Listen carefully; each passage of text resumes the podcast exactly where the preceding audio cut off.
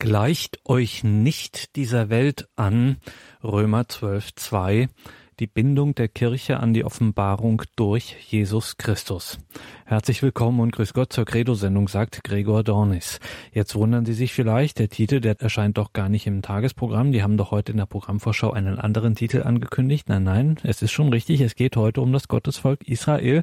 Und wir hören Professor Franz Sedelmeier, den Alttestamentler aus Augsburg, wir hören von ihm einen Vortrag über das Gottesvolk Israel zwischen Unterscheidung und Anpassung und diesen Vortrag hat Professor Sedelmeier bei der Theologischen Sommerakademie 2018 gehalten und die stand unter eben jenem Thema Gleicht euch nicht dieser Welt an, so sagt es Paulus im Römerbrief, gleicht euch nicht dieser Welt an. Die Bindung der Kirche an die Offenbarung durch Jesus Christus. Das war das große Thema dieser eindrucksvollen Sommer Sommerakademie, Theologischen Sommerakademie in Augsburg, haben wir in der Credo-Sendung heute vor einer Woche schon etwas gehört zum Thema Wahrheit. Da sprach Professor Anton Ziegenaus und heute hören wir den Beitrag eines alttestamentlichen Exegeten, nämlich des Augsburger Alttestamentlers Professor Franz Sedelmeier, das Gottesvolk Israel zwischen Unterscheidung und Anpassung. Und als biblisches Zitat über diesem Vortrag von Professor Sedelmeier stand auch ein starkes Wort aus dem Buch Numeri. Siehe ein Volk. Es wohnt für sich, es zählt sich nicht zu den Völkern. Das Gottesvolk Israel zwischen Unterscheidung und Anpassung. Professor Franz Sedelmeier. Siehe ein Volk, es wohnt für sich, es zählt sich nicht zu den Völkern. Numeri 23, 9 das Gottesvolk Israel zwischen Unterscheidung und Anpassung. Das diesem Beitrag vorangestellte Zitat aus dem Buch Numeri verweist uns in einen hochdramatischen Erzählzusammenhang. Israels Gott hatte sein Volk durch die Hand von Mose aus dem Sklavenhaus Ägypten herausgeführt. Nach der wunderbaren Rettung am Schilfmeer führte der Weg durch die Wüste. Es ist ein mühsamer Weg, auf dem mehrfach vom Murren des Volkes gegen Mose und Aaron, aber auch gegen Gott die Rede ist. Der Weg in die Freiheit ist offensichtlich ein mühsamer Weg. Angesichts der Schwierigkeiten besteht die Gefahr, die Vergangenheit zu verklären und nostalgisch zurückzuschauen auf die Fleischtöpfe Ägyptens, wie es mehrfach heißt. Doch die Fürsorge Gottes begleitet sein Volk auch auf den Wüstenwegen, die hinführen zum Gottesberg, der im Buch Exodus in der Regel Sinai, im Buch Deuteronomium durchgängig Horeb bezeichnet wird. Dort am Gottesberg empfängt Israel die Weisung, das Zehnwort, die sogenannten Zehn Gebote, Kapitel 20 Buch Exodus, und Israel tritt ein in den Bund mit seinem Gott, Exodus 24, so der biblische Erzählzusammenhang. Mit dieser Geschehensabfolge bringt das Buch Exodus wie der gesamte Pentateuch, also alle fünf Bücher Mose, etwas ganz Entscheidendes zum Ausdruck.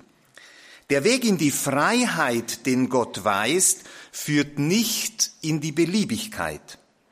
Er verliert sich nicht in den Wüsten der Gleichgültigkeit.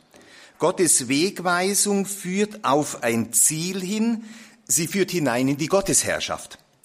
Diese Gottesherrschaft ist im Buch Exodus mit dem Gottesberg Sinai verknüpft. Das Leben nach der göttlichen Weisung, die Israel am Sinai empfängt, das Leben nach dem Willen Gottes also ist gleichsam eine Alternative zu Ägypten. Dort in Ägypten hatte Israel, so die biblische Darstellung, die todbringende Herrschaft von Menschen über Menschen erlebt, etwa in der Form der Unterdrückung, in der Form der Ausbeutung, in der Form der Tötung der männlichen Erstgeburt, also unschuldiger Kinder.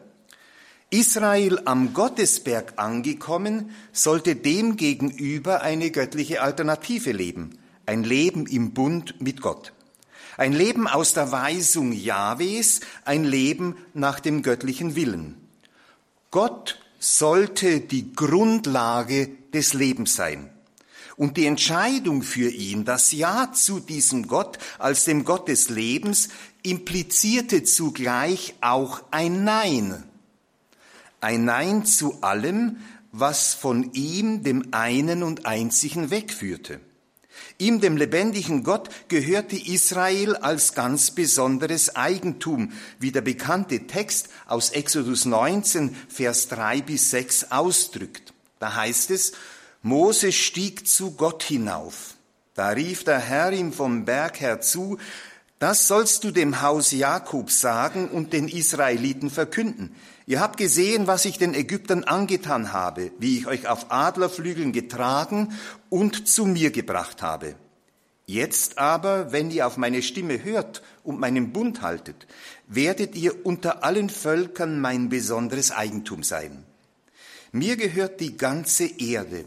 Ihr aber sollt mir als ein Königreich von Priestern und als ein heiliges Volk gehören. Das sind die Worte, die du den Israeliten mitteilen sollst. Dieser Text war dem Verfasser des ersten Petrusbriefes so wichtig, dass er ihn in 1 Petrus 2.9 zitierend aufgreift, um die Zugehörigkeit der Christgläubigen zu Christus mit Hilfe dieses Zitates zum Ausdruck zu bringen. Die Entscheidung für Gott, das Leben im Bund und aus dem Bund mit ihm, schließt deshalb ein entschiedenes Nein mit ein. Ein Nein zu allem, was diesen einmaligen Weg mit Gott behindert, was die Beziehung mit ihm schädigt oder gar zerstört. Deshalb das Verbot des Götzendienstes will sagen, das Verbot, Nichtiges und Welthaftes zu vergötzen und ihm den Rang des Göttlichen zuzusprechen. Denn wo die Welt oder Bereiche dieser Welt vergötzt werden, da verliert der Mensch nicht nur seinen Gott aus dem Blick, er verliert sich selbst zugleich an die Welt. Er verliert sich selbst. Die klare Entscheidung für Gott und im Bund mit ihm zu leben, hat aber Konsequenzen auch für das Zusammenleben, für das Miteinander. Israel sollte sich auch als Jahwe-Gesellschaft realisieren. Deshalb die Weisungen des Dekalogs, der zehn Gebote, einander Leben zu gönnen, sich am Leben und am Gut des anderen nicht zu vergreifen, ihn nicht zu verleumden, nicht in die Ehe einzubrechen, vor Gericht nicht falsch auszusagen. Deshalb auch die Weisung, die Eltern zu ehren, ein Gebot, das sich nicht zunächst an die kleinen, sondern an die erwachsenen Kinder wendet und sie verpflichtet, die alten und hilfsbedürftigen Eltern nicht im Stich zu lassen oder sie abzuschieben, sondern ihnen beizustehen. Wir würden heute hier von einem Generationenvertrag sprechen. Wenn Israel durch ein Leben nach der Weisung Gottes den Bund mit seinem Gott vor der Welt bezeugte, dann würde den Weltvölkern etwas aufgehen vom Geheimnis des Gottes Israels. Gottes Anliegen mit Israel zielte meines Erachtens darauf ab, an Israel, das im Bund mit seinem Gott lebt sollte vor der Welt sichtbar werden, was es heißt, in der Welt zu sein und vor Gottes Angesicht zu leben. So sollte Israel die Völkerwelt auf das Geheimnis des lebendigen Gottes verweisen. Doch schon am Sinai, so die biblische Überlieferung, geschieht der Abfall. Die 40-tägige Abwesenheit des charismatischen Führers Mose führt zu Fragen. Unmut entsteht, Zweifel kommen hoch. Die Erzählung vom goldenen Kalb in Kapitel 32 des Buches Exodus fasst diese Versuchung, die Israel immer begleiten wird, in eine anschauliche Geschichte. Sich seinen eigenen Gott zu machen, einen Gott, der den eigenen Erwartungen und Bedürfnissen entspricht. In der Erzählung vom goldenen Kalb spiegelt sich der spätere Weg Israels und aller Gläubigen, die einen Weg mit Gott gehen eben die Gefahr, die Dinge dieser Welt, nennen wir sie Erfolg, Reichtum, Macht, Ansehen, die Karriere, den eigenen Körper mit dem Körperkult, die eigene Sexualkraft, die uns umgebende Natur, also Dinge dieser Welt zu verabsolutieren und diese zum letzten Bezugspunkt zu machen. Im Untertitel dieses Beitrages, das Gottesvolk Israel zwischen Unterscheidung und Anpassung, kommt die Dramatik dieses Weggeschehens zum Ausdruck, nicht nur für Israel, sondern für jeden Menschen auf seinem Weg zu Gott. Die biblischen Erzähler, die biblischen Verfasser haben viele Erzählstoffe am Sinai festgemacht. Auch Traditionen, die ursprünglich nichts oder wenig damit zu tun hatten. Der umfängliche Textblock Exodus Kapitel 18, Vers 40, also der zweite Teil des Buches Exodus, das ganze Buch Levitikus mit seinen 27 Kapiteln und der erste Teil des Buches Numeri, Kapitel 1 bis 10, handeln und spielen am Gottesberg Sinai. Auffällig ist, dass sowohl der Bundesschluss von Exodus 24 als auch der Bundesbruch am Gottesberg geschehen. Eigentlich wäre Israels Weg mit seinem Gott durch den Bundesbruch bereits am Gottesberg Sinai an sein Ende gekommen. Doch hier zeigt sich das unergründliche Geheimnis Gottes. Es siegt nicht der berechtigte Zorn, Zeichen des Gerichtes, sondern sein Erbarmen, nicht zuletzt aufgrund der Fürbitte des Mose. Denn Gott offenbart sich, so heißt es, als El Rachum v'Chanun, Erech Apayim Rav Chesed v'Emet, als ein gnädiger und barmherziger Gott, langmütig, reich an Huld und Treue, der jedoch die Schuldigen auch in die Verantwortung ruft und Rechenschaft fordert. Seitdem vom Sinai her weiß Israel, es gibt uns, weil unser Gott gnädig und barmherzig ist.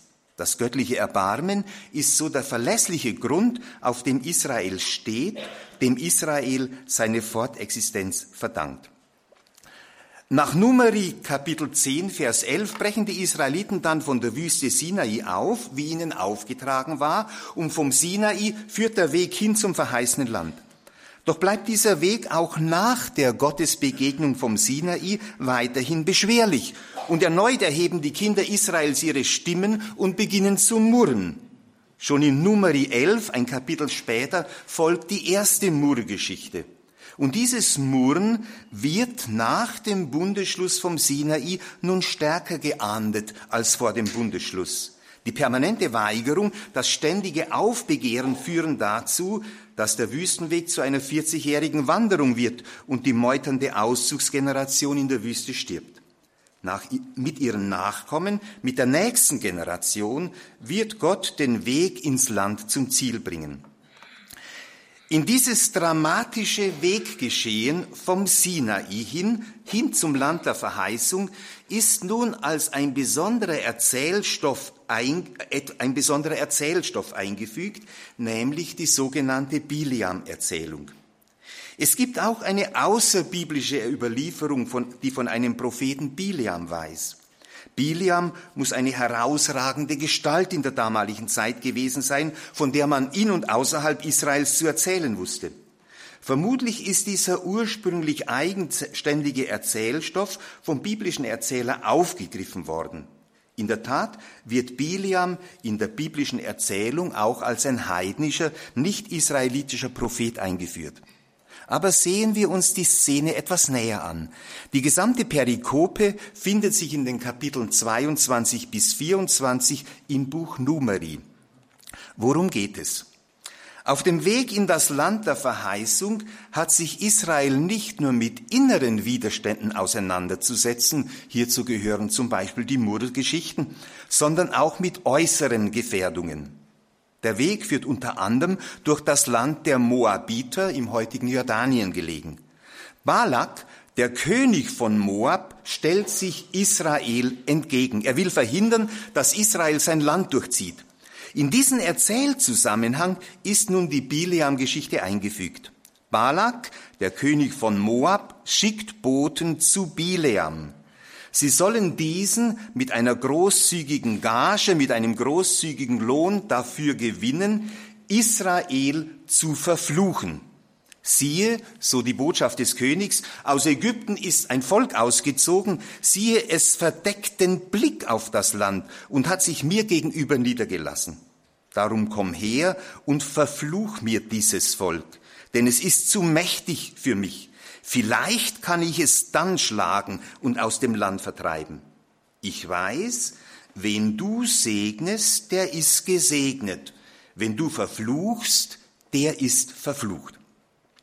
Damit sind die wichtigsten Stichworte, die die gesamte Perikope prägen, gefallen. Segnen und verfluchen. Dreimal führt Balak den Seher Bileam auf eine Anhöhe, damit er von dort mit Blick auf das Gottesvolk dieses verfluche und damit zugleich schwäche, so seine Überzeugung.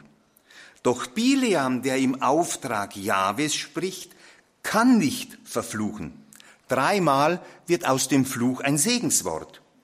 Und in einem vierten abschließenden Verheißungswort über Israel schaut der heidnische Seher einen Stern aufgehen, einen Stern über Jakob. Die Verheißung eines Sterns, der in Jakob aufgeht, wurde in der frühjüdischen Überlieferung auf bestimmte Führergestalten bezogen. Das Neue Testament sieht diesen Stern in Bethlehem aufgehen und bezieht ihn auf Jesus von Nazareth. Der Stern aus der Verheißung Bileam, der Text aus der Verheißung Bileams in Nummer 24,7 lautet, ich sehe ihn, aber nicht jetzt. Ich erblicke ihn, aber nicht in der Nähe. Ein Stern geht auf in Jakob, ein Zepter erhebt sich in Israel. Sowohl der Stern von Bethlehem in Matthäus 2, 9 und 10, als auch frühe Darstellungen in römischen Katakomben, zum Beispiel in Priscilla, zeigen den Propheten Bileam, der mit seiner rechten Hand auf einen Stern, auf Christus hinweist. Und Reliefs römischer Sarkophage verbinden das Motiv der drei Weisen aus dem Osten, die das Christuskind anbeten, mit der Darstellung Bileams, der manchmal neben Maria zu sehen ist. Doch zurück zu unserem Text. Dreimal also fordert Balak den Seher Bileam auf, das Gottesvolk zu verfluchen. Doch zu seiner großen Verärgerung spricht Bileam keinen Fluch, sondern einen dreifachen Segen aus. Das Bestechungsgeld Balaks interessiert ihn nicht. Biliam hat nur kundzutun, was Gott ihm mitteilt. Aus dem ersten Segenswort, das Biliam spricht, stammt auch die Überschrift dieses meines Beitrages. Da begann Biliam mit seinem Orakelspruch und sagte, aus Aram führte mich Balak her, der König von Moab vom Ostgebirge. Geh, verfluch mir Jakob, geh, verdamme Israel.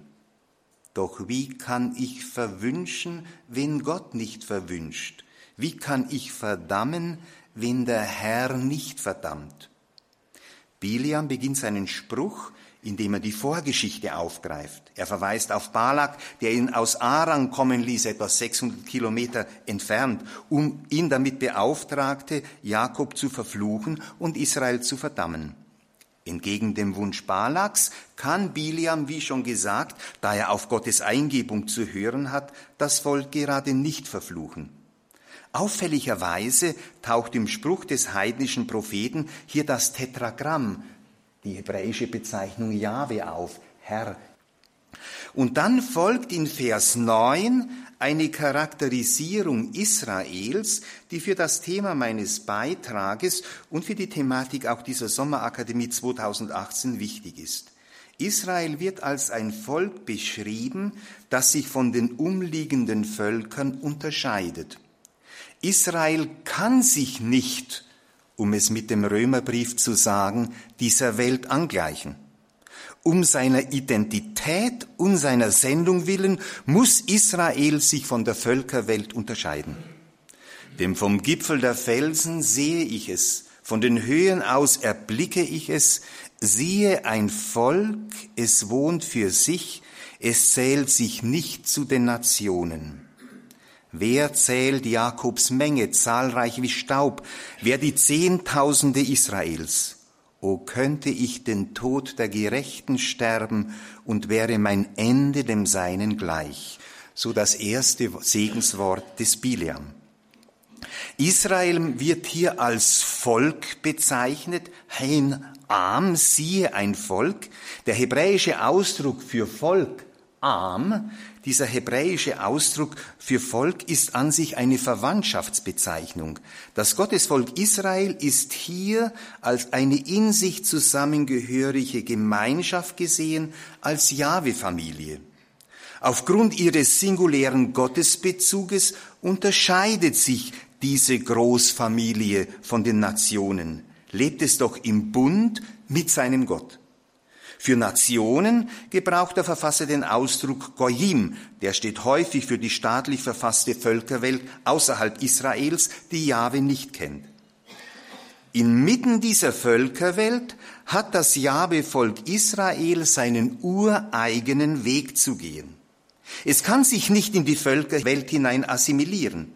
Zum Weg Israels unter den Völkern gehört deshalb auch eine Einsamkeit, ein Fremdsein, das Befremden und Aggression, ja Verfolgung auslösen kann, wie die Geschichte auf bittere Weise zeigt. Die Aussage von Vers 9 ist so auffällig, dass manche Ausleger dazu neigen, diesen Text in eine spätere Zeit, in die exilisch, nachexilische Zeit, in das sechste oder fünfte Jahrhundert zu datieren, in der Israel zerstreut in Diaspora-Gemeinden lebt, sei es in Babylon oder in Ägypten. Das ist möglich, aber das muss nicht sein. Schon der Prophet Hosea, der in der zweiten Hälfte des achten Jahrhunderts im Nordreich Israel auftritt, kritisiert, dass Ephraim, und Ephraim ist eine Bezeichnung für das Nordreich Israel, dass Ephraim sich mit den Völkern vermischt. Ephraim lässt sich unter die Völker verrühren, so die Kritik des Propheten Hosea aufgrund der mangelnden Bereitschaft, sich von der Völkerwelt zu unterscheiden.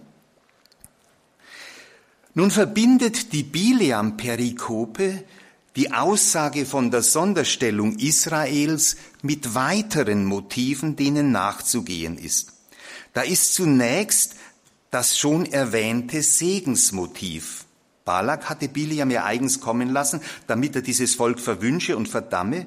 Hinter Balaks Strategie steht die vom magischen Denken geprägte Überzeugung, dass die Verwünschung in der Weise wirksam sei, dass sie die Lebenskraft des Verwünschten schwäche. Gegen dieses so geschwächte Volk wollte Balak dann in den Krieg ziehen, um es zu besiegen. Doch es ist, wie Bili, doch es ist Biliam, wie gesagt, nicht möglich, die Verwünschung auszusprechen. Ihm wird zunächst die Besonderheit dieses Volkes vor Augen geführt, Vers 9, ein Volk, es wohnt für sich, und statt es zu verwünschen, hat er dieses besondere Volk zu segnen.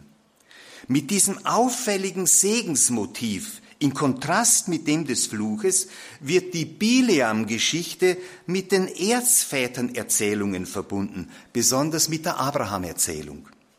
Diese Verbindung wird noch verstärkt durch zwei weitere Motive, die wir im Vers 10 haben. Durch die Mehrungsverheißung, wer zählt Jakobs Menge zahlreich wie Staub, wer die Zehntausende Israels, auch die Vermehrungszusage haben wir bei Abraham und Jakob, und durch Bileams Wunsch an der Segensgeschichte Israels teilzuhaben O könnte ich den Tod der Gerechten sterben und wäre mein Ende seinem Ende gleich.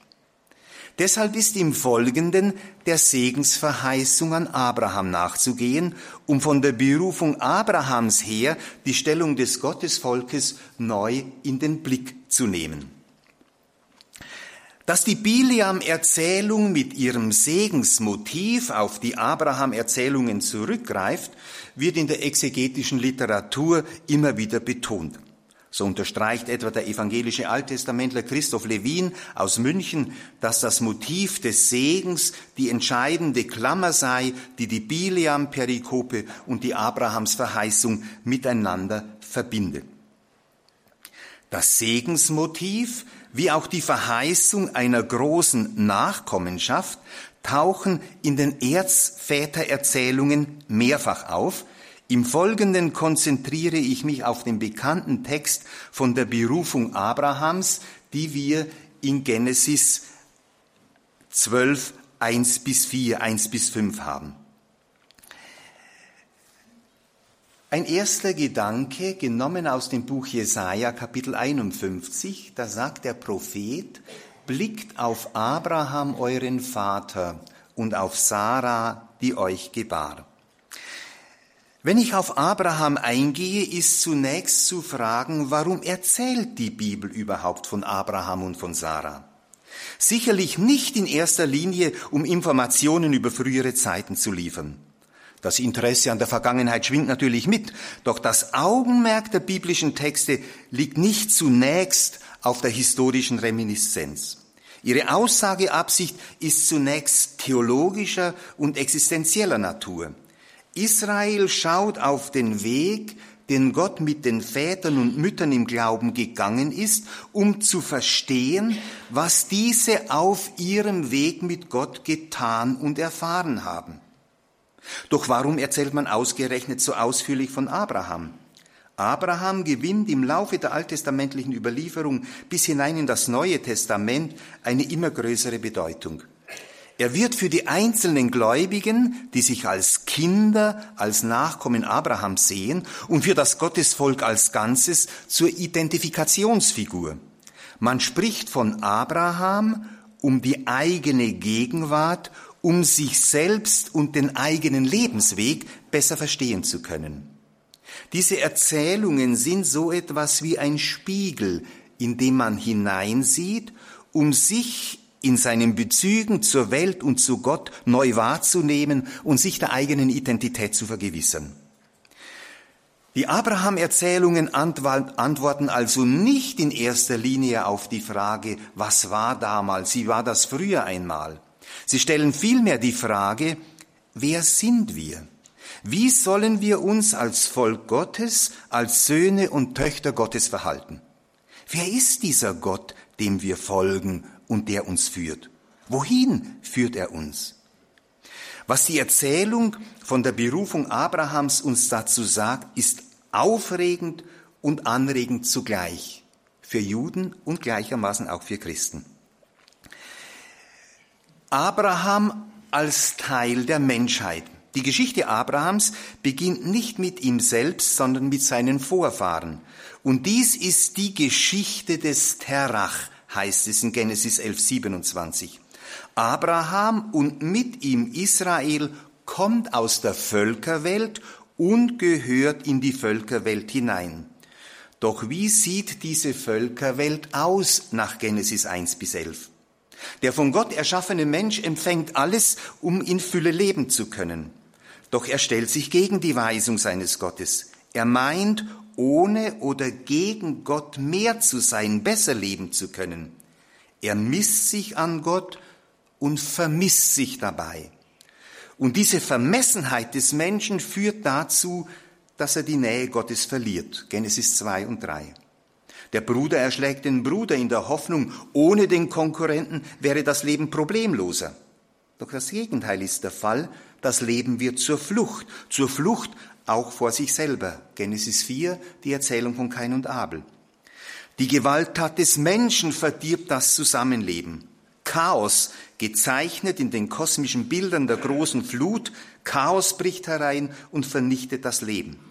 Hoch hinaus will sie die Menschheit den Himmel erstürmen mit ihrem Turmbau, um sich selbst einen Namen zu machen. Doch je höher sie hinaus wollen, umso weniger versteht einer den anderen. So sieht die Geschichte der Menschheit aus nach Genesis 1 bis 11. Und in sie hinein, in diese Geschichte hinein, gehört auch Abraham. Abraham und Israel sind Teil dieser einen Menschheit, wie sie in Genesis 1 bis 11 charakterisiert wird. Abgebrochene Lebenslinien. Abraham, Abrahams Vater Terach, bricht aus Ur in Chaldea im Süden des heutigen Irak gelegen auf, um nach Kanaan zu gelangen. Doch sein Weg endet auf halber Strecke. Er stirbt in Charan im Südosten der heutigen Türkei. Sein Vorhaben kommt also nicht zum Ziel, sein Lebensplan scheitert. Und weiter, sein Sohn, der ebenfalls den Namen Charan trägt, stirbt dem Vater ins Gesicht. Der Vater muss dem eigenen Sohn ins Grab nachsehen und mit dem Sohn wird ein Teil seiner eigenen Zukunft begraben. leben doch, so die Überzeugung der Alten, die Eltern in ihren Kindern fort. Und schließlich von Sarah, der Frau Abrahams, heißt es, sie sei wurzelverstockt, sie sei unfruchtbar. Der Weg in die Zukunft ist damit abgeschnitten. In diesen wenigen Versen zeichnet der Verfasser ein Bild der Menschheit. Alle begonnenen Linien, alle Aufbrüche versanden. Die ersehnte Zukunft bleibt ein unerreichbarer Traum. Dies ist die Erfahrung des Menschen, auch die Erfahrung Abrahams und Israels, insofern sie Teil der einen Menschheit sind. Die großen Träume und Hoffnungen stoßen ins Leere. Die Aufbrüche erreichen ihr Ziel nicht. Sie sind und bleiben Fragmente. Zerronnene Träume, enttäuschte Hoffnungen. So sieht die Geschichte des Menschen aus, immer und immer wieder. Ein Neubeginn aus Gottes Wort, Genesis 12.1. In diese trost- und perspektivenlose Menschenwelt bricht Neues ein. Wie?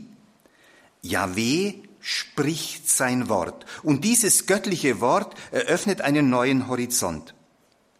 Rudolf Mosis, mein Lehrer, den ich sehr schätze, hat dazu folgendermaßen formuliert, nicht aus Abraham Israel nimmt das Neue seinen Anfang, dass das immer gleiche und immer gleich verhangene Weltgeschehen aufreißt, sondern allein von Jahwe her. Der Herr sprach zu Abraham.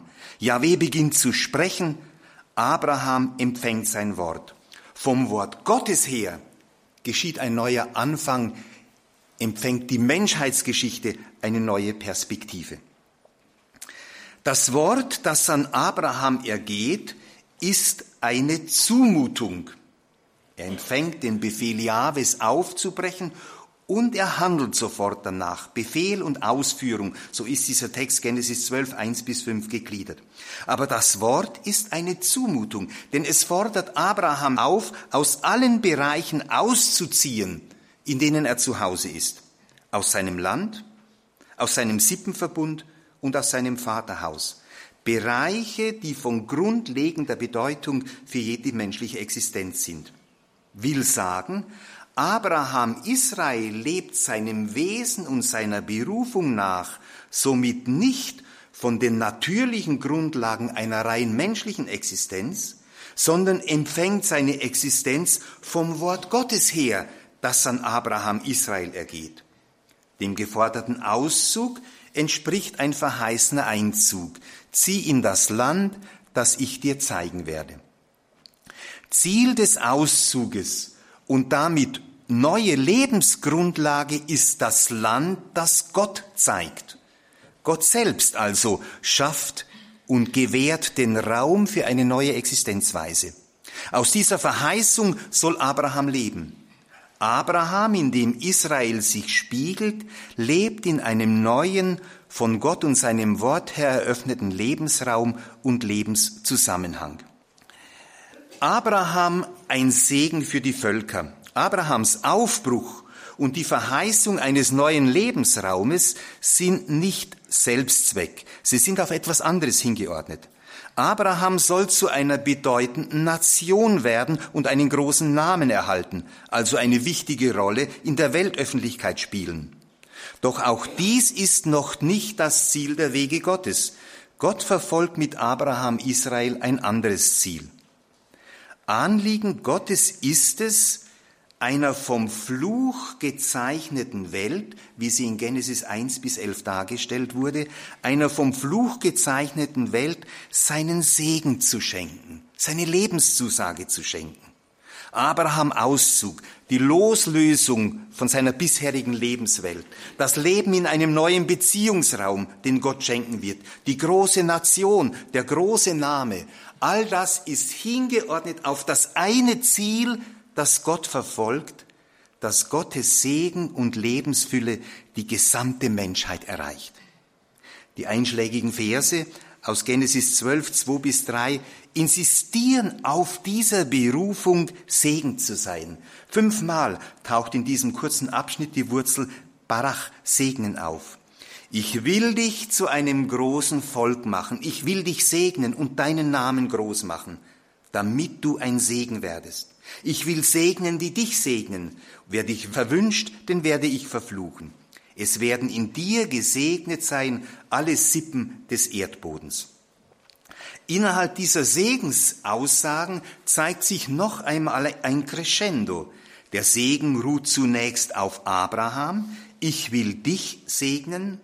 Dann soll dieser Segen über ihn hinausgehen und andere erreichen, damit du ein Segen werdest.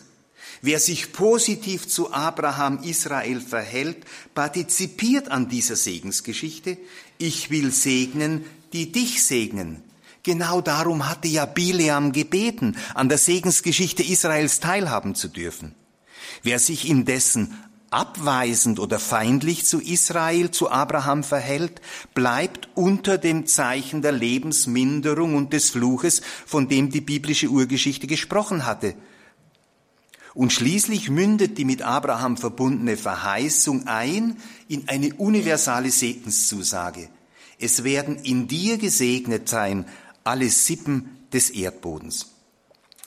Das Projekt Gottes mit Abraham zielt also darauf, dass Gottes Segen die gesamte Menschheit erreicht. Doch damit dies möglich ist, muss Abraham aufbrechen. Er muss bereit sein, sich von den Völkern zu unterscheiden. Er muss den Mut haben, an der Weisung Gottes Maß zu nehmen. Nur so in der Bereitschaft, seinen Weg mit Gott zu gehen, kann er zum Segen für andere werden. Und Abraham, so der biblische Text, bricht auf in das Land der Verheißung gemäß der göttlichen Weisung. In der auf Abraham zurückgehenden Segensgeschichte wissen sich Juden und Christen bei aller Verschiedenheit miteinander verbunden im gemeinsamen Dienst an den Menschen. Für den Verfasser des Hebräerbriefes ist Abraham ein Vorbild gläubiger Hoffnung. So im sechsten Kapitel oder in Kapitel 11 spricht er ausdrücklich davon. Abraham soll geistlich müde gewordene Christen dazu ermutigen, im Blick auf Jesus, den Urheber und Vollender des Glaubens, mit neuer Entschiedenheit voranzugehen und getragen von der Liebe Christi Segen zu sein für die Welt von heute. Ein nächster Schritt und Abschnitt zwischen Unterscheidung und Anpassung Israels dramatische Weggeschichte. Zu Israels Weg mit seinem Gott gehört es, so die Botschaft der Berufung Abrahams wie die Bileam-Erzählung, sich von der Völkerwelt zu unterscheiden, um für diese Völkerwelt Segen sein zu können.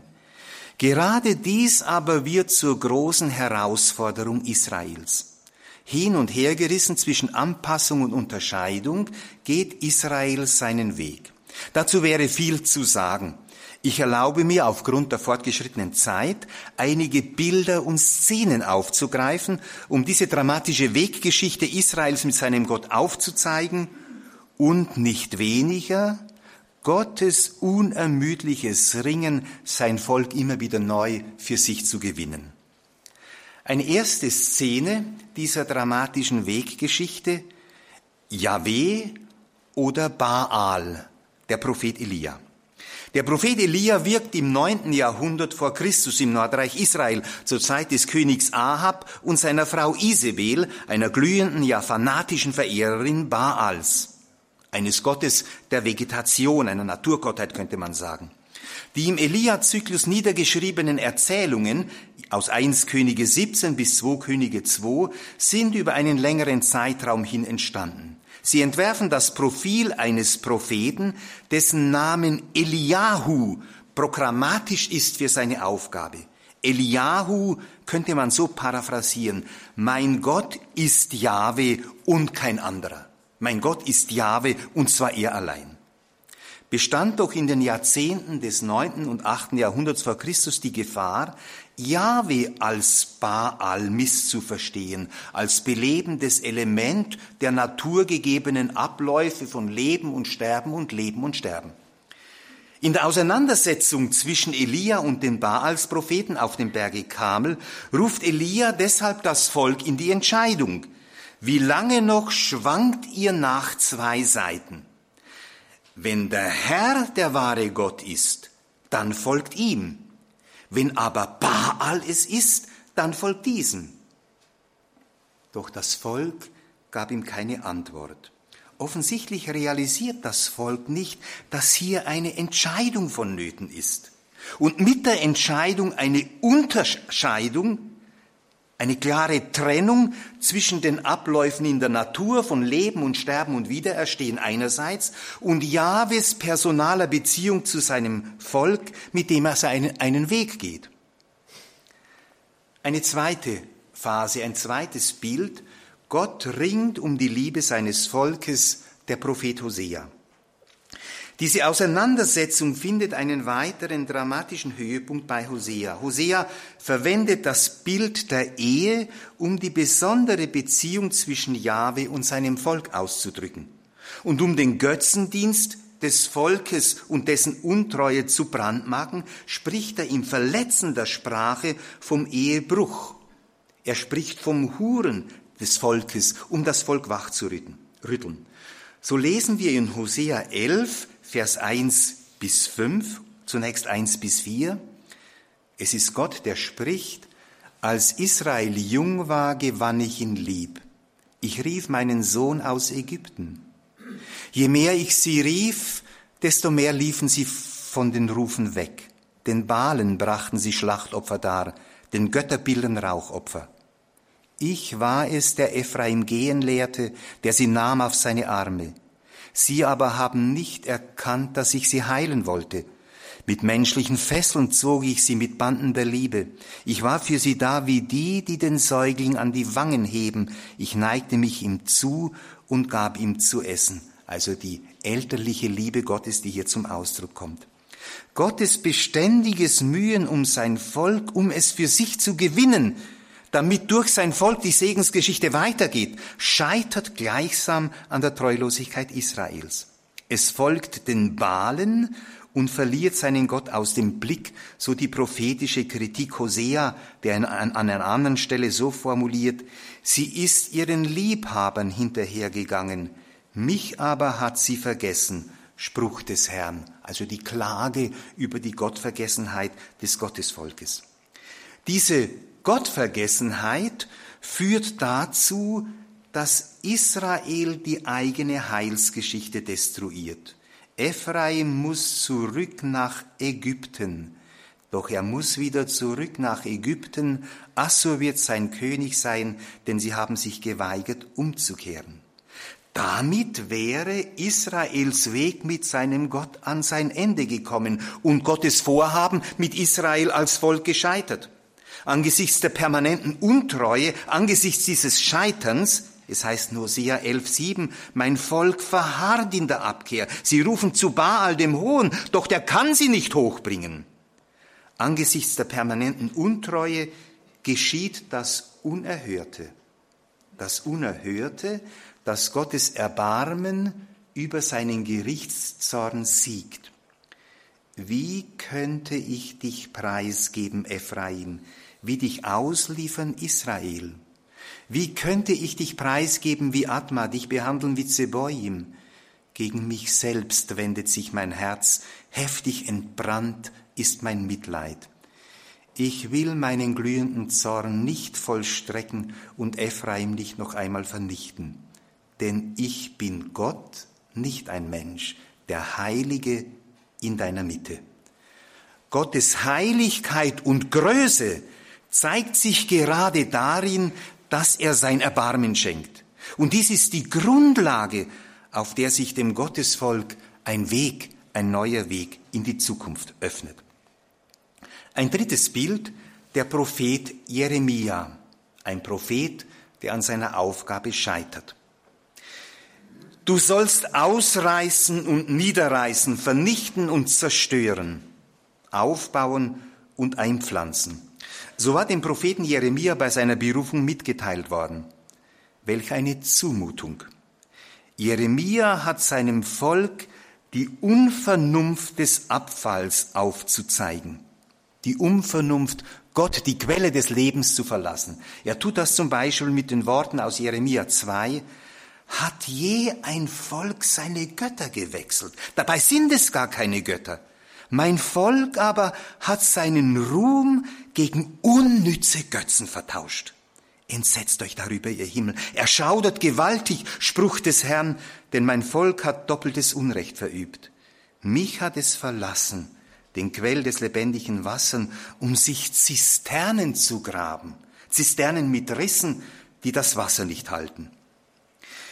Die Treulosigkeit des Volkes und das eigene Scheitern führt Jeremia an den Rand der Verzweiflung, sodass er selbst an seinem Gott irre wird. Die permanente Untreue lässt in Jeremia die Erkenntnis reifen, dass eine Umkehr von Seiten des Volkes wohl gar nicht mehr möglich ist. Zu sehr ist es verstrickt und gefangen in eine Verweigerung, die zu einer Haltung geworden ist.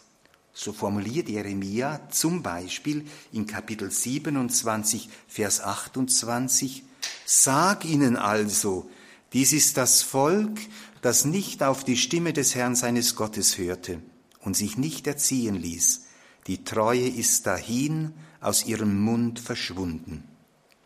Oder in Kapitel 13 ändert wohl ein Kuschit, Kusch für Israel am Rande der Welt südlich von Ägypten, Ändert wohl ein Kuschit seine Hautfarbe oder ein Leopard seine Flecken?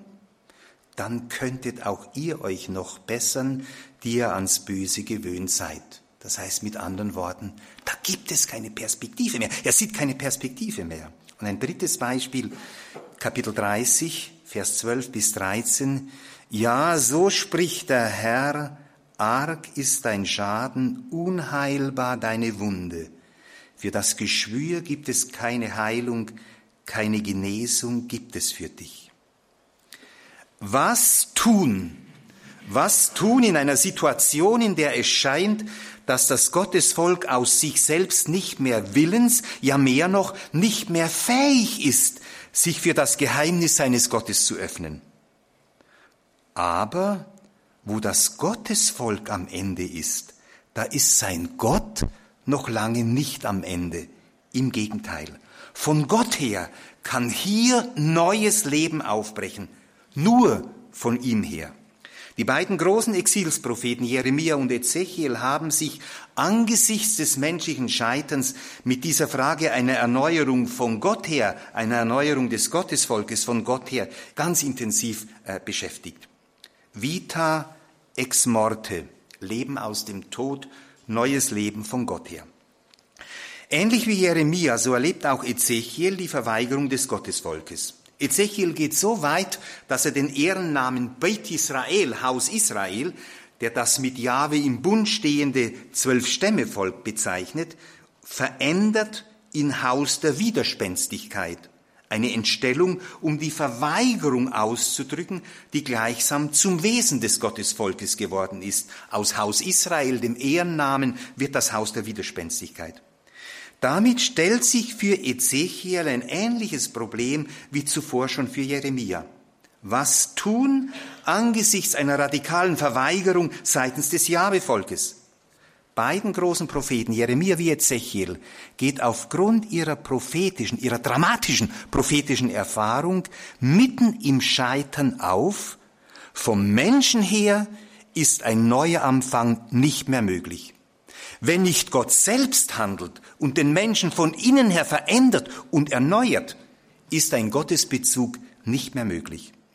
Und so wird die Erfahrung des Scheiterns zum Ausgangspunkt einer neuen und radikalen Hoffnung, die ihren Grund allerdings in Gott selber und in seinem künftigen Handeln hat.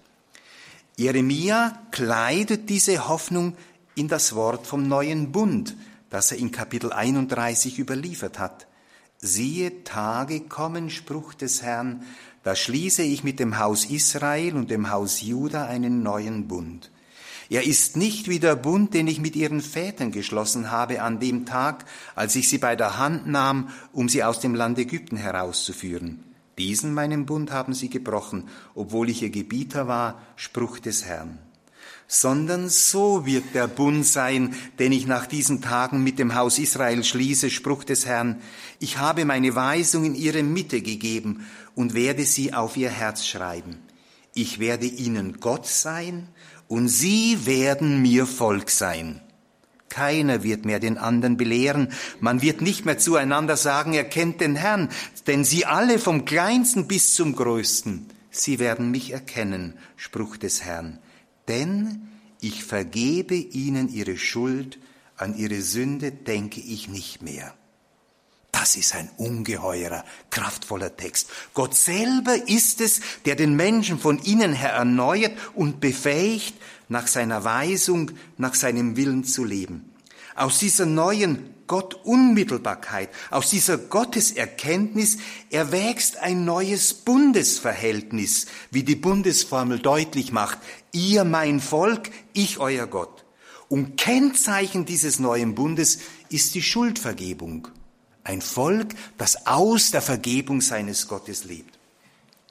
Eine ähnlich radikale Erneuerung der Glieder des Gottesvolkes sieht auch Ezechiel von Gott herkommen. Gott selbst ist es, der das Herz aus Stein, einen Fremdkörper, Zeichen der Entfremdung des Menschen, der das Herz von Stein entfernt und dem Menschen ein Herz von Fleisch gibt. Der einschlägige Text aus Ezechiel lautet, Sie kennen ihn alle, denn er wird meistens in der Osternacht vorgetragen, ich schenke euch ein neues Herz und lege einen neuen Geist in euch. Ich nehme das Herz von Stein aus eurer Brust, besser ist es, ich nehme das Herz von Stein aus eurem Fleisch und gebe euch ein Herz von Fleisch. Ich lege meinen Geist in euch und bewirke, dass ihr meinen Gesetzen folgt und auf meine Gebote achtet und sie erfüllt. Dann werdet ihr in dem Land wohnen, das ich euren Vätern gab. Ihr werdet mein Volk sein und ich werde euer Gott sein. Erst durch die eine innere gottgewirkte Erneuerung, erst durch ein neues göttliches Gnadenhandeln wird der Mensch fähig, sein Ja-Wort zu Gott zu sagen. Und nur so wird jenes neue Israel entstehen können, das die Propheten Israels unter dem Impuls des Geistes und im Licht des Wortes Gottes angekündigt haben. Ezechiel radikalisiert die Aussage noch in der Vision von den Totengebeinen in Ezechiel 37. Der Prophet wird in eine Ebene geführt voller Totengebeine. Diese Gebeine, so die Deutung, die der Text selber liefert, diese Gebeine sind das Haus Israel. Ausgetrocknete Gebeine. Hier ist kein Leben mehr möglich. Und doch geschieht es. Es geschieht das Wunder des Lebens durch das Wirken des göttlichen Geistes, der das Tote zum Leben erweckt. So spricht Gott der Herr, ich öffne eure Gräber und hole euch mein Volk aus euren Gräbern herauf. Ich bringe euch zurück in das Land Israel. Wenn ich eure Gräber öffne und euch mein Volk aus euren Gräbern heraufhole, dann werdet ihr erkennen, dass ich der Herr bin. Ich hauche euch meinen Geist ein, dann werdet ihr lebendig. Und ich bringe euch wieder in euer Land. Dann werdet ihr erkennen, dass ich der Herr bin. Ich habe gesprochen und ich führe es aus. Spruch Gottes des Herrn. Vita ex morte, dass aus dem Tod neues Leben entsteht, macht unüberhörbar deutlich, das Gottesvolk ist ein je neues Wunder von Gott her. Hier begegnen sich die Offenbarung des Alten und des Neuen Testaments in einer ganz innigen Weise. Und man mag an das Wort des großen Kirchenlehrers Augustinus erinnert sein, Novum Testamentum in veteri latet, vetus in novo patet. Das Neue Testament ist im Alten verborgen, das Alte im Neuen offenbar. In der Tat setzt hier auch die Verkündigung Jesu ein, der von sich sagt, nicht die Gesunden brauchen den Arzt, sondern die Kranken. Und weiter, der Menschensohn ist gekommen, zu suchen und zu retten, was verloren ist. Ich komme zum letzten Punkt, das Volk des neuen Bundes Schulter an Schulter mit Israel. Die neutestamentliche Fragestellung dieser Tagung, die Bindung der Kirche an die Offenbarung durch Jesus Christus, hat uns mitten hinein in die Welt des Alten Testaments und die alttestamentlichen Offenbarung geführt. Mit gutem Grunde. Denn der Gott und Vater unseres Herrn Jesus Christus ist kein anderer als der Gott des Alten Testamentes. Und deshalb sind die Schriften des Alten Testamentes unerlässlich für die Christenheit und für ihr Selbstverständnis. Explizit bringt dies das Dokument der päpstlichen Bibelkommission zum Ausdruck, das im Jahr 2001 erschienen ist, mit einem Vorwort des damaligen Präfekten der Glaubenskommission, Josef Kardinal Ratzinger. Das jüdische Volk und seine heilige Schrift in der christlichen Bibel. Da heißt es in diesem unter der Autorität von äh, damaligen äh, äh, Kardinal Ratzinger erschienenen Dokument, da heißt es zum Beispiel unter der Ziffer 3, die Schriften des Neuen Testamentes geben sich an keiner Stelle als etwas grundlegend Neues aus. Sie erweisen sich vielmehr als tief in der langen, langen Glaubenserfahrung Israels verwurzelt, wie sie sich in unterschiedlicher Form in den heiligen Büchern widerspiegelt, die die Schrift des jüdischen Volkes ausmachen. Das Neue Testament erkennt diesen eine göttliche Autorität zu.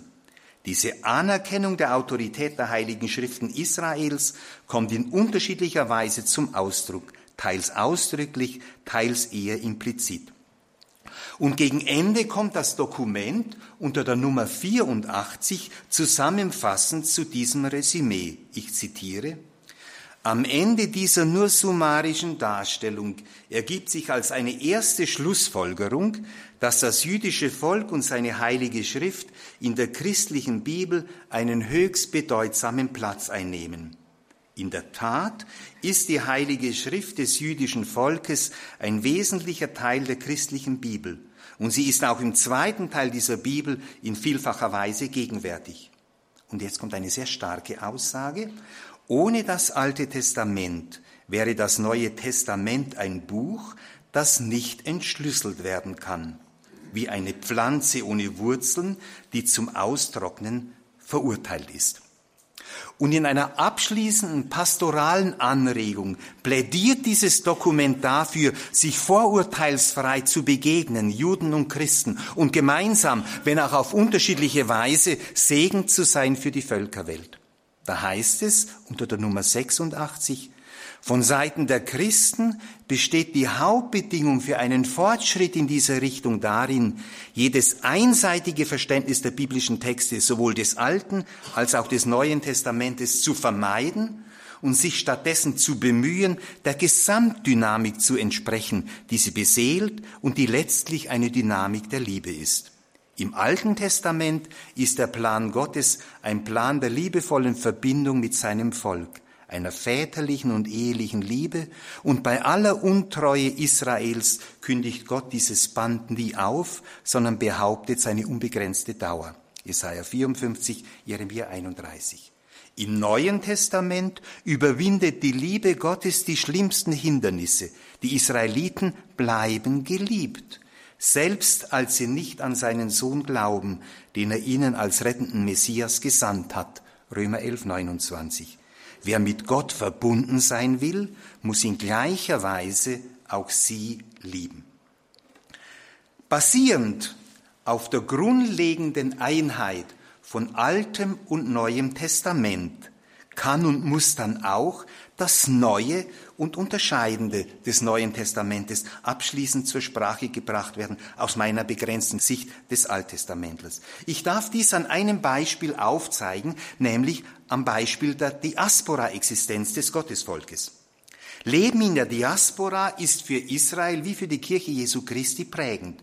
Diese Erfahrung verbindet das Jabevolk Israel und die Kirche Jesu Christi und unterscheidet sie zugleich voneinander.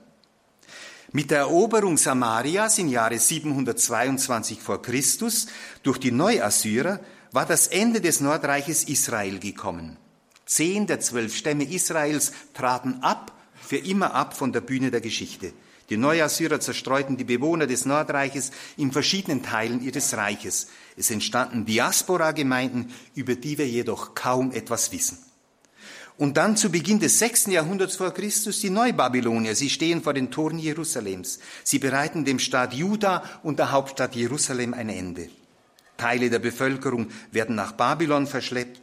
Es beginnen die großen Diaspora-Gemeinden sich zu bilden. In Babylon, in Ägypten und auch in anderen Teilen der damals bekannten Welt. Es sind vor allem die Propheten Israels, die eine heilvolle Zukunft ankündigen, in der Jahwe sein Volk wieder sammeln und in die Heimat zurückführen werde. Hierher gehören die großen Verheißungen im Jesaja-Buch, bei äh, etwa vom neuen Exodus, bei Jeremia, auch bei Ezechiel. In der Regel, nicht ausschließlich, aber in der Regel werden diese verheißungsvollen Texte als innerweltliche, meist politische Restitution verstanden, in Verbindung mit der Verheißung des Landes, die einst an die Väter ergangen war. Diaspora-Existenz und Leben im Land der Verheißung bilden gleichsam zwei Brennpunkte äh, einer Ellipse. In der Christenheit gewinnt Diaspora-Existenz eine merklich andere und wie ich meine grundlegendere Bedeutung. Denn Bezugspunkt für die Kirche Jesu Christi ist der gekreuzigte und auferstandene Herr, er, der als der Erhöhte beim Vater lebt und vom Vater her seiner Kirche und der Menschheit gegenwärtig und wirksam wird. In ihm, dem Auferstandenen, ist die Gemeinde der an ihn Glaubenden als sein Leib beheimatet im Schoß des Vaters. Deshalb schreibt Paulus an die Gemeinde von Philippi, unsere Heimat aber ist im Himmel. Von dort her erwarten wir auch Jesus Christus, den, den, Herrn, als Retter, der unseren armseligen Leib verwandeln wird in die Gestalt seines verherrlichten Leibes, in der Kraft, mit der er sich alles unterwerfen kann. Wenn unsere Heimat im Himmel ist, als Glieder des einen Leibes, dessen Haupt Christus ist, dann ist die gesamte Existenz in dieser Weltenzeit als Diaspora-Existenz zu verstehen. In diesem Sinne wendet sich wohl auch der Verfasser des ersten Petrusbriefes zu Beginn seines Briefes an die Auserwählten, die in der Diaspora leben. Oder, um es mit dem hohen priesterlichen Gebet zu sagen, mit dem Sie sich schon äh, beschäftigt haben, Johannes 17, ich bin nicht mehr in der Welt, aber Sie sind in der Welt und ich gehe zu dir. Heiliger Vater, bewahre sie in deinem Namen, den du mir gegeben hast, damit sie eins sind wie wir. Ich habe ihnen dein Wort gegeben und die Welt hat sie gehasst, weil sie nicht von der Welt sind, wie auch ich nicht von der Welt bin. Ich bitte nicht, dass du sie aus der Welt nimmst, sondern dass du sie vor dem Bösen bewahrst. Sie sind nicht von der Welt, wie auch ich nicht von der Welt bin. Heilige sie in der Wahrheit, dein Wort ist Wahrheit. Vater, ich will, dass alle, die du mir gegeben hast, dort bei mir sind, wo ich bin Sie sollen meine Herrlichkeit sehen, die du mir gegeben hast, weil du mich schon geliebt hast vor der Erschaffung der Welt. Das heißt, die Christen, Christenheit, die Jesus nachfolgt und ihm verbunden ist, partizipiert am Leben des Sohnes mit dem Vater und ist hineingenommen in dieses Leben. Die Frömmigkeitsgeschichte hat diese Grundüberzeugung immer lebendig in sich getragen, die sie dann im bekannten Kirchenlied ausdrückt, wir sind nur Gast auf Erden und wandern ohne Ruhe der ewigen Heimat zu. Dieser Gaststatus bedeutet freilich nicht Weltflucht, sondern je neuen Aufbruch. Denn es gilt, die mit Abraham begonnene Segensgeschichte fortzuschreiben und sie als Christen aus der Fülle dessen herauszuleben, der von sich sagt, Amen, Amen, ich sage euch, ehe Abraham wurde, bin ich. In diesem Sinne dürfen wir das, uns das Wort zusprechen lassen, das der Verfasser des Epheserbriefes dankbaren und erfüllten Herzens seiner Gemeinde zusprach. Gepriesen sei der Gott und Vater unseres Herrn Jesus Christus. Er hat uns mit allem Segen seines Geistes gesegnet durch unsere Gemeinschaft mit Christus im Himmel. Denn in ihm hat er uns erwählt vor der Erschaffung der Welt, damit wir heilig und untadelig leben vor Gott. Er hat uns aus Liebe im Voraus dazu bestimmt, seine Söhne zu werden durch Jesus Christus und nach seinem gnädigen Willen zu ihm zu gelangen, zum Lob seiner herrlichen Gnade. Er hat sie uns geschenkt in seinem geliebten Sohn. Ich danke Ihnen für Ihre Aufmerksamkeit und Geduld.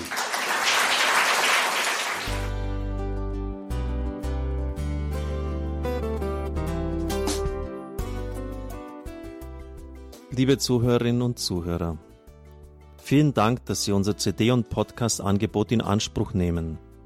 Wir freuen uns, dass unsere Sendungen auf diese Weise verbreitet werden. Dieser Dienst ist für Sie kostenlos. Für uns ist er allerdings mit einem nicht unerheblichen finanziellen Aufwand verbunden. Deshalb sind wir für jede Spende dankbar. Alle Bankverbindungen unserer Spendenkontos können Sie über unsere Homepage horeb.org unter dem Menüpunkt Spenden einsehen. Dort besteht auch die Möglichkeit, online zu spenden. Natürlich nach den neuesten Sicherheitsstandards.